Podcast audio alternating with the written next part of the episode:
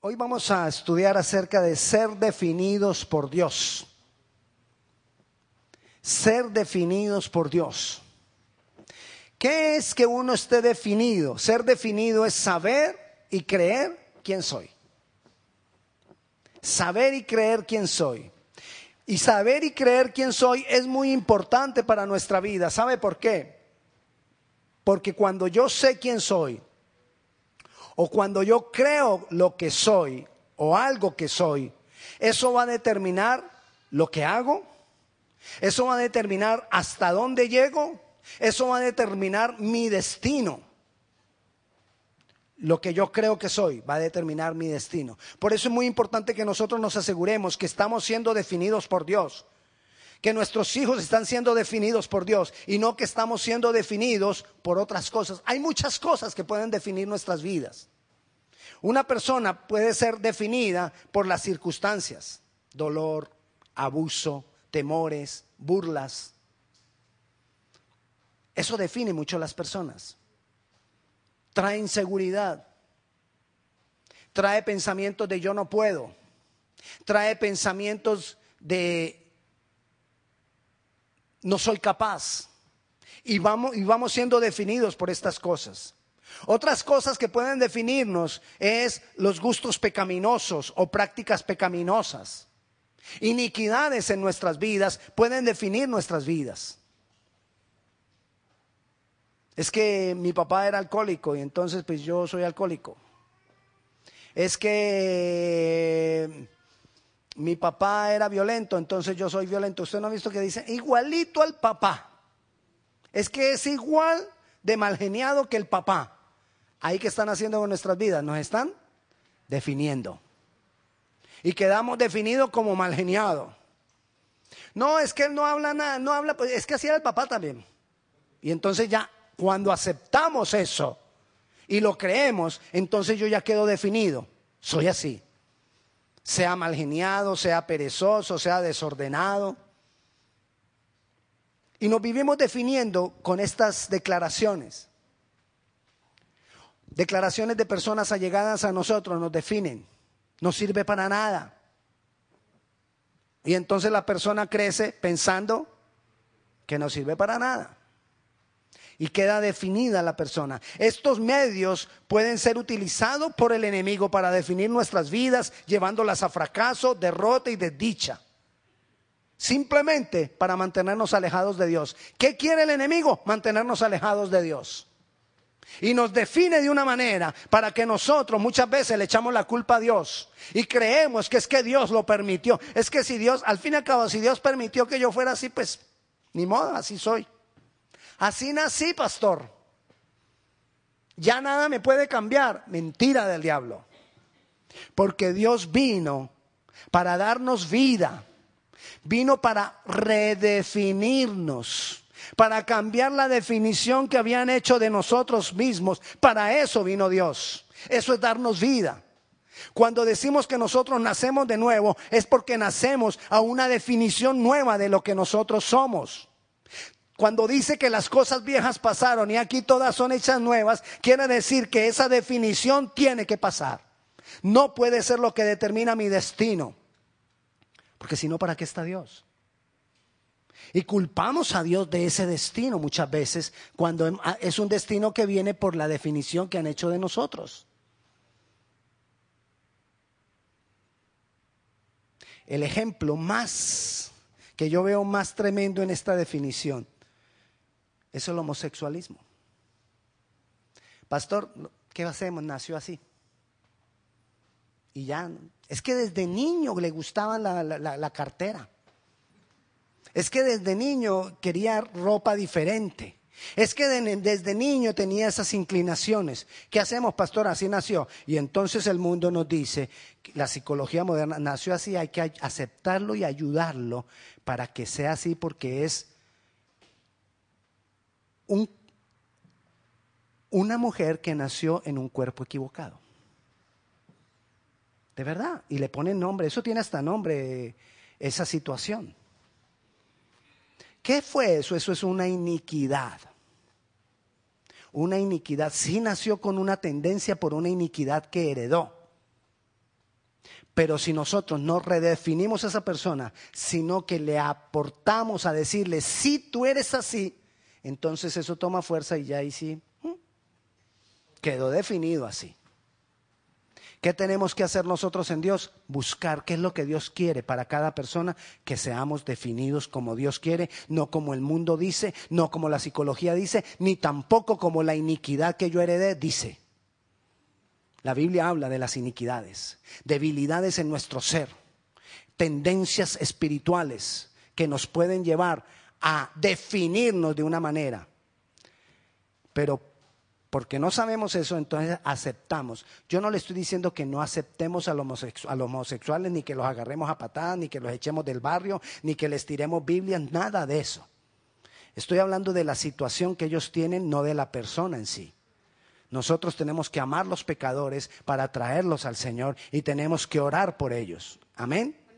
Pero tenemos que ser realistas en la situación que está ocurriendo en el mundo y que nosotros necesitamos llevar a nuestros hijos, llevar a, nuestra sociedad en lo que más podamos a influenciarla para que entendamos que fuimos muchas veces por todas estas cosas mal definidos. Y nosotros que tenemos que llevar eso a Dios para tener la, definición que, tenemos, que debemos tener en Dios. Dios ya vimos muchos medios que utiliza el enemigo para definirnos. Dios utiliza un solo medio para definirnos, uno solo. Dios utiliza un encuentro sobrenatural con Él. Cuando tú te encuentras de una manera sobrenatural y permanente, continua con Dios, Dios te empieza a definir de nuevo. Y te da la definición que Él quiere de ti. Ya no es ni por el mal genio de tu papá ni de tu mamá, ni por el abuso que tuviste, ni por lo que tú viviste, ni por la iniquidad que tú tienes. Nada de esas cosas. Ahora es porque el Señor me va transformando de gloria en gloria como en un espejo por estar mirándome continuamente con la palabra de Dios y con la comunión con el Espíritu Santo. Eso es lo que me define. Dios tiene solo un medio para definirnos. Y cuando nosotros entendemos esto, entonces ahí es lo que toma valor el Salmo 27.8, que es el que nos vamos a aprender. El Salmo 27.8 dice, mi corazón ha dicho, es decir, Dios habla a nosotros a través del corazón. Dios habla a nuestras vidas a través del corazón. Y entonces Dios viene nos habla y nos dice, Salmo 27.8, Dios habla y nos dice, que a través de qué nos habla Dios? Nos habla de la conciencia. A través de qué nos habla Dios? Nos habla a través del corazón. A través de qué nos habla Dios? Dios viene y me dice, hey, tienes que buscarme. ¿Quieres una nueva vida? ¿Quieres una nueva definición? Tienes que buscarme. Entonces, ¿qué viene a hacer Dios? Me habla de esa manera y por eso dice el Salmo, mi corazón ha dicho de ti, buscad mi rostro. Eso me tiene que llevar a tomar una decisión. ¿Cuál? Tu rostro buscaré. Mi corazón me dice, buscaré mi rostro, buscad mi rostro. Eso me dice mi corazón de ti, Dios. Mi corazón me está diciendo que te tengo que buscar porque no hay otra manera de yo ser definido. Entonces hoy tomo una decisión, te voy a buscar. Eso es la manera y la única manera que nosotros vamos a encontrar una definición en Dios. El enemigo no quiere perder la batalla por tu vida. El enemigo está teniendo una batalla por tu vida, está luchando por querernos llevar a derrota. Y mucho más cuando hemos entregado nuestra vida a Dios, se viene peor contra nosotros para tratar de destruirnos, para tratar de destruir a los que nos rodean, para tratar de hacernos sufrir, para tratar de que nosotros culpemos a Dios de lo que nos pasa, para tratar de alejarnos de Dios. Pero yo tomo una decisión. Mi corazón me dice que tengo que buscar a Dios. Y yo tomo una decisión. Tu rostro buscaré. Amén. Amén. Y entonces, ¿qué es buscar? Cuando dice tu rostro buscaré, mi corazón dice que debo buscar a Dios, no quiere decir que Dios se perdió. ¿Será que le dieron mal la dirección, la dirección al Señor? No llegó. Se perdió Dios de ninguna manera Dios se ha perdido de nada. Cuando decimos la palabra buscar quiere decir esforzarse, insistir, continuamente luchar por encontrar algo. Entonces tu rostro buscaré, es que me voy a esforzar por estar en comunión contigo, voy a sacrificar cosas por estar en comunión contigo. Cuando yo me encuentro con Dios, no de una manera religiosa, sino de una forma sincera y de corazón, Dios me confronta. Me confronta con mis pecados, me, me, confronta con mis malas actitudes, me confronta con mi orgullo, viene y quiebra mi ser. Cuando yo me confronto con Dios, Dios nos quiebra. Y eso duele. Que Dios venga y nos quiebre, eso duele. Pero Él necesita quebrar cosas en nosotros. Pareciera en esos momentos, incluso para algunos, pareciera que, que, Dios fuera como que estuviera en contra de Él. Pero hay algo. En esos momentos, entre más duro sea mi corazón, más dolorosa y larga será esa confrontación. Entre más duro sea mi corazón, más dolorosa y más larga será esa confrontación, porque no queremos ceder. Y eso es lo que llamamos ser tratados por Dios. Ser tratados por Dios. Tenemos que aprender a ceder. Yo quiero dárselo con un ejemplo. No, no, había pensado esto, pero lo pienso ahora y voy a, voy a darle un ejemplo. Naum, venga, por favor. Voy a poner de ejemplo a Naum. Supóngase que Naum es cualquiera de nosotros. Aquí, así. Ok, supóngase que Naún es cualquiera de nosotros. Mejor acá arriba, Naún. Naún es cualquiera de nosotros. Y supongamos nomás que yo soy Dios. Entonces yo le digo a Naún que se doblegue. Y Naún no se quiere doblegar. Y doblégate, Naún. Y Naún no se doblega. Ahora imagínese que Dios le dé un pequeño golpe en el estómago, lo doblega, ¿verdad? Ahora supongamos que Naún, cuando le dijo Dios la primera vez, doblégate, Naún se hubiera doblado. ¿Hubiera necesitado el dolor? No. ¿Qué hizo que le doliera? La dureza el no doblar la cerviz. La cerviz es esto. Cuando uno dobla la cerviz, ahora sí puedo hablar. Cuando uno dobla la cerviz, cuando uno dobla la cerviz, Dios nos confronta fácil. Pero cuando, cuando uno no dobla la cerviz, entonces ahí es cuando Dios tiene que hacer algo de quebrar en nosotros y duele. Amén. Gracias, Naum. Entonces, ¿a qué voy con todo esto? que cuando estamos siendo confrontados sentimos que estamos luchando con Dios. Y hay personas que llegan hasta decir es que Dios se vino con toda conmigo. Es que Dios pareciera que fuera mi enemigo en vez de ser de mi Señor. Quizás hay cosas que no ha cedido, quizás. Pero vamos a mirar un ejemplo en la Biblia. Yo le voy a empezar a contar el ejemplo y le voy a poner una tarea larga. Usted va a leer en su casa Génesis capítulos 25, 26, 27, 28, 29, 30, 31, 32 y 33. Génesis capítulos del 20, capítulos, capítulos del 25 al 33 se va a leer en su casa para que entienda y estudie la vida de Jacob. La vida de Jacob. Resulta que Jacob tenía un hermano, su hermano gemelo, Esaú. Nacieron, pues sí, nacieron gemelos. Nacieron al mismo tiempo, pero siempre nace uno primero que el otro. Por muy igualitos, nace uno primero que el otro. Y ahí había un problema de primogenitura. En la antigüedad la primogenitura era muy importante porque el primogénito heredaba gobierno, porque el primogénito heredaba las dos terceras partes de la herencia del papá. La otra tercera parte se repartía entre todos los demás. Pero las dos terceras partes eran para el primogénito. Y él heredaba el gobierno, él heredaba la autoridad sobre la familia. Y nacen gemelos. Entonces nació primero Esaú pero prendido de aquí, tratando de alar a Saúl para que no saliera primero, estaba agarrado Jacob. La palabra Jacob quiere decir engañador. Así estaba definido Jacob, como un engañador. Y entonces así nacieron. Bueno, crecieron. El primogénito era Esaú. Resulta que Esaú se volvió cazador. Jacob permanecía mucho en la casa y le gustaba mucho cocinar y, estaba dedicado a la casa y entonces pasaba mucho tiempo con su mamá. Esaú era el preferido de su papá por ser el primogénito, pero Jacob era el preferido de su mamá porque permanecía en casa y parecía que el tipo cocinaba riquísimo. Se hacía unos guisados de lentejas. Bueno, eso dice la palabra. Entonces un día Jacob quería tener la primogenitura y él decía, yo necesito obtener la primogenitura. Resulta que Esaú se iba de casa varios días y después venía con el producto de la cacería y, todo eso, pero un día se fue y varios días después regresó con un hambre que estaban que se moría de hambre. Y ese día Esaú había preparado, perdón, Jacob había preparado un guisado de las lentejas de las ricas. Y entonces, cuando viene este y le dice, dame de comer, estoy, estoy que no llego a la casa, estoy muerto de hambre. Y él le dijo, te cambio la primogenitura por un plato de lentejas. Esaú le dijo, a mí no me importa.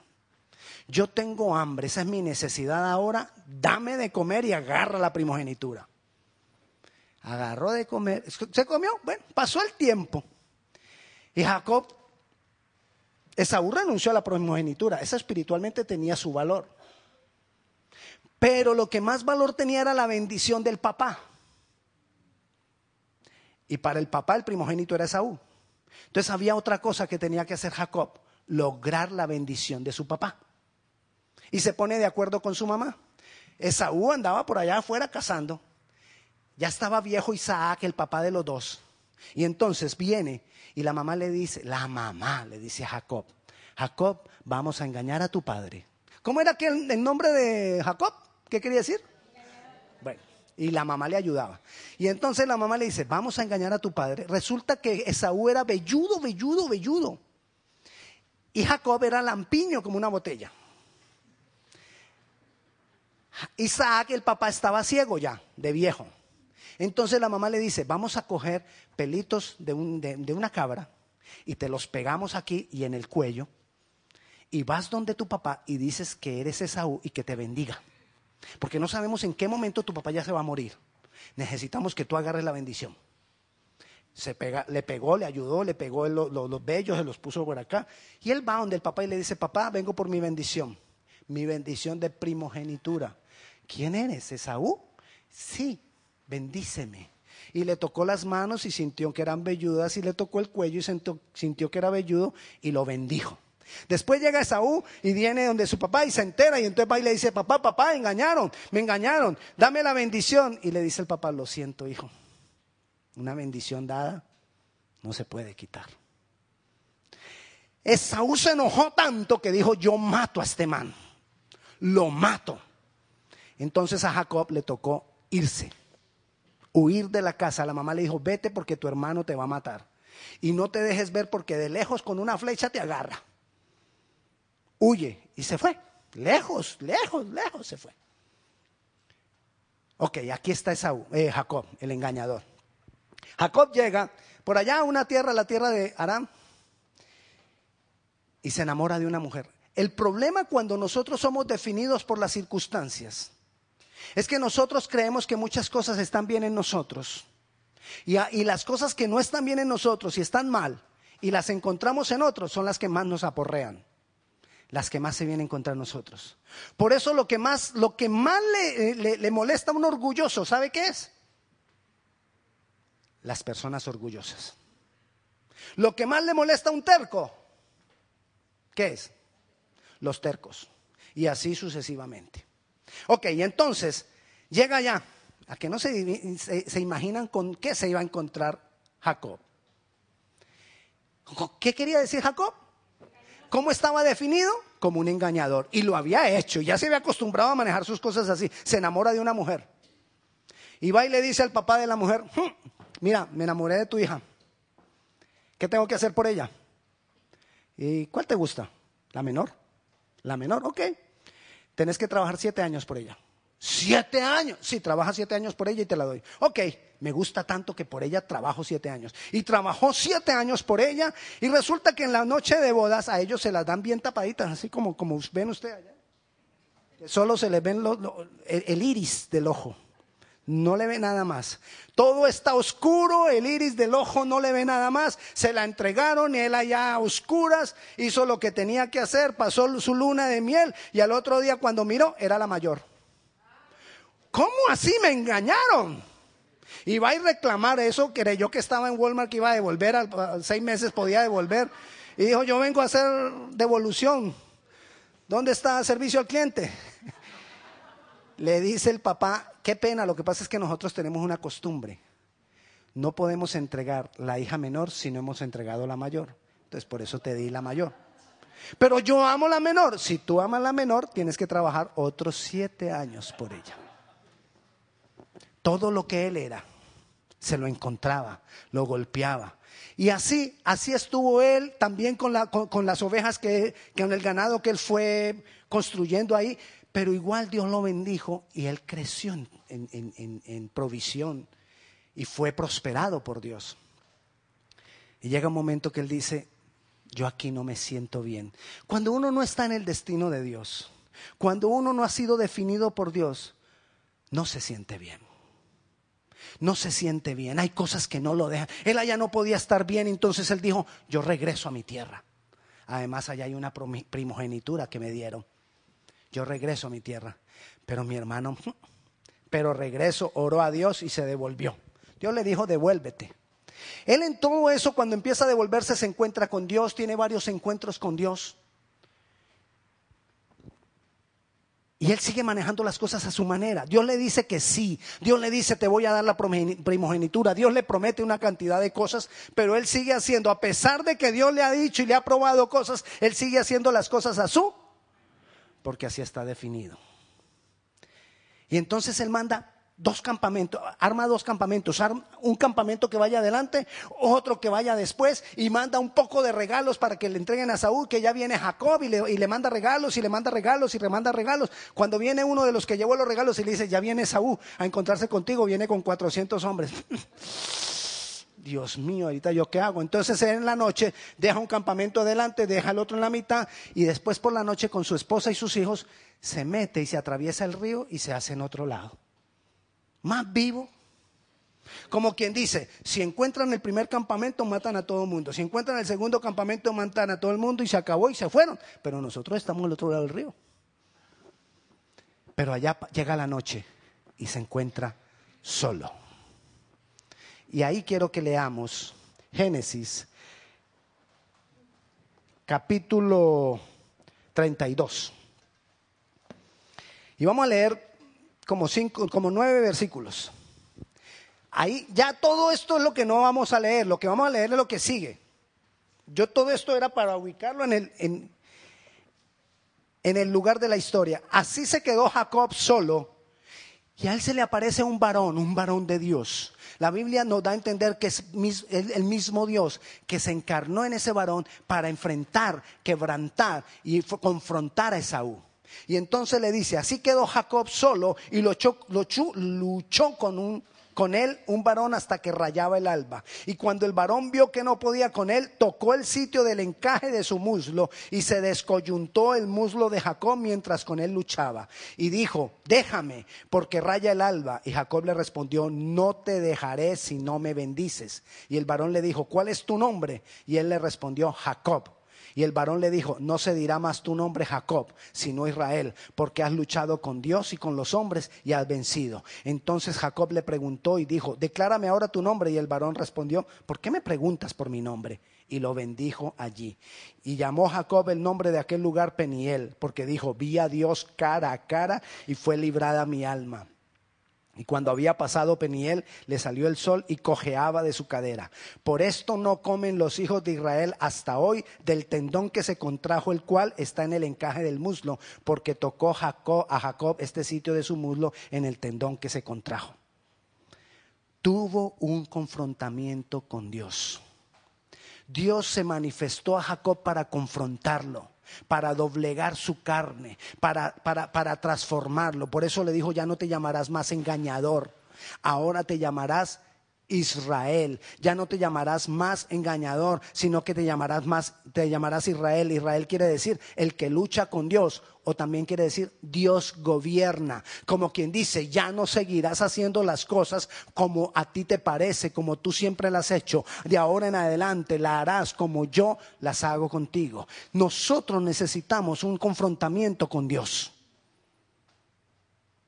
Pero ya nosotros no lo tenemos físicamente porque estamos en la época y en la era del Espíritu Santo. En esta era todo lo hace Dios a través del Espíritu Santo. Así que ahora Dios nos viene a confrontar es con el Espíritu Santo. El Espíritu Santo viene a confrontar nuestra carne. El Espíritu Santo viene a confrontar nuestro yo. El Espíritu Santo viene a quebrantar nuestro ego. El Espíritu Santo viene a quebrantar. Cuando siempre has hecho las cosas como se te ha venido en gana, nos viene a confrontar. Muchas veces siempre nos salimos con la nuestra. Jacob fue prosperado. Jacob estaba, había hecho muchas cosas que le habían dado prosperidad, pero no quería decir que estuviera bien. Dios lo llevó después a encontrarse con Esaú. Y el encuentro fue una gran bendición para Jacob, porque Esaú lo abrazó, lo perdonó. Y de, y de Jacob vino toda la descendencia de las doce tribus de Israel, de donde viene Jesús. Dios lo había determinado así, pero Jacob lo quiso hacer a su manera. Por eso sufrió esos 14 años. Por eso fue engañado, porque él siempre quiso hacer las cosas a su manera. El hecho de que nosotros nos vaya bien en muchas cosas no quiere decir que todo esté de acuerdo a Dios. La lucha de Jacob representa un encuentro con Dios, con una, lucha de nuestra carnalidad con Dios, de nuestras formas con Dios. Jacob le dijo al varón, no te dejaré hasta que no me bendigas. Y esa debe ser la actitud nuestra. Dios, yo no me, separé de, no me separaré de ti. Así yo sienta que las cosas van mal o van bien. Confróntame, quebrántame, haz lo que tengas que hacer, pero no me separaré de, ti, de ti. A él le, quebrantó la cadera y quedó cojo. Como quien dice, para que no se te olvide que yo soy el que gobierno tu vida. Yo creo que, él, caminaría así, para acordarse toda la vida que las cosas ya no las podría hacer a su manera. Quizás nosotros tenemos algunas cojeras por dentro, pero nos hacemos los sordos. Quizás Dios ya marcó nuestras vidas de alguna manera y nos hacemos los, sordos y volvemos otra vez con lo mismo y volvemos otra vez a caer en lo mismo. Necesitamos un encuentro trascendental con Dios. Dice segunda de Corintios 3:18, por tanto, todos nosotros, mirando a cara descubierta como en un espejo la gloria del Señor, somos transformados de gloria en gloria en la misma imagen, como por el Espíritu del Señor. Vemos cara a cara con Dios. Vernos cara a cara con Dios es confrontarnos con Dios. Vernos cara a cara con Dios es confrontar nuestro temperamento, es confrontar nuestro temor, es confrontar nuestro pasado, es confrontar nuestras formas que me han dado resultado, pero que no son de Dios. Tengo que confrontarlas. La mentira, el engaño, la manipulación, todo eso yo lo tengo que confrontar. Yo tengo que ser sincero con Dios. Tengo que dejar de, jugar con Dios. Tú puedes jugar con los hombres, podemos jugar con los hombres, podemos jugar con las personas que tienen ojos para ver físicamente, pero no podemos jugar con Dios. Dios siempre nos va a hallar, Dios siempre va a saber cuál es nuestra verdadera condición. Dios, siempre va a saber a quién es que estamos engañando. Pero recuerde el ejemplo que dimos ahora con Naum si yo endurezco mi corazón, más, más me dolerá. Si yo cedo más rápido, más pronto seré definido o redefinido por Dios. Luchar con Dios es quebrantar en su presencia todo aquello que la palabra quizás me dice que no es de Dios. ¿Para qué todo lo que tengo si no he sido tocado por Dios? ¿Para qué todo lo que hago si no he sido tocado por Dios? ¿Para qué todo lo que soy si no he sido tocado por Dios? ¿Cuál es mi propósito según Dios? Esa es la lucha. Luchar conmigo mismo, con mi condición, con mis sueños, con mis planes. ¿Son los míos o es lo de Dios? Esa es la lucha que nosotros tenemos hoy, si es que luchamos, porque estamos a veces tan cómodos que ninguna lucha hay. Y permíteme decirte, si en ti no hay ninguna lucha, créeme, no está bien. Porque Dios nos lleva a luchar con nuestra carne. Confrontar mi ego, doblegar mi carne. Dice Primera de Corintios 9, 27. Lo dice Pablo sino que golpeo mi cuerpo y lo pongo en servidumbre, no sea que habiendo sido heraldo para otros, yo mismo venga a ser eliminado. Golpeo mi cuerpo y lo pongo en servidumbre. Algunas personas pensaron e interpretaron que era que Pablo se flagelaba y se daba golpes con látigos en el cuerpo. No, a él lo que se refiere es que él doblegaba su carne y así su carne le dijera, si se puede, él decía, no. Así te tuviera ganas, decía no. Y eso tenemos que hacer con nuestro ego. Eso tenemos que hacer con nuestro yo. Nuestro ego siempre nos va a defender. Siempre. Siempre nos va a justificar. Siempre vamos a tener la razón.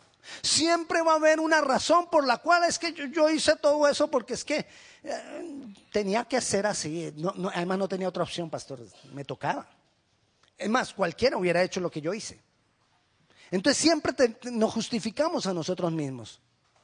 Eso hay que quebrantarlo. Eso no puede seguir si es que queremos que Dios obre en nuestras vidas. Necesitamos que Dios nos redefina.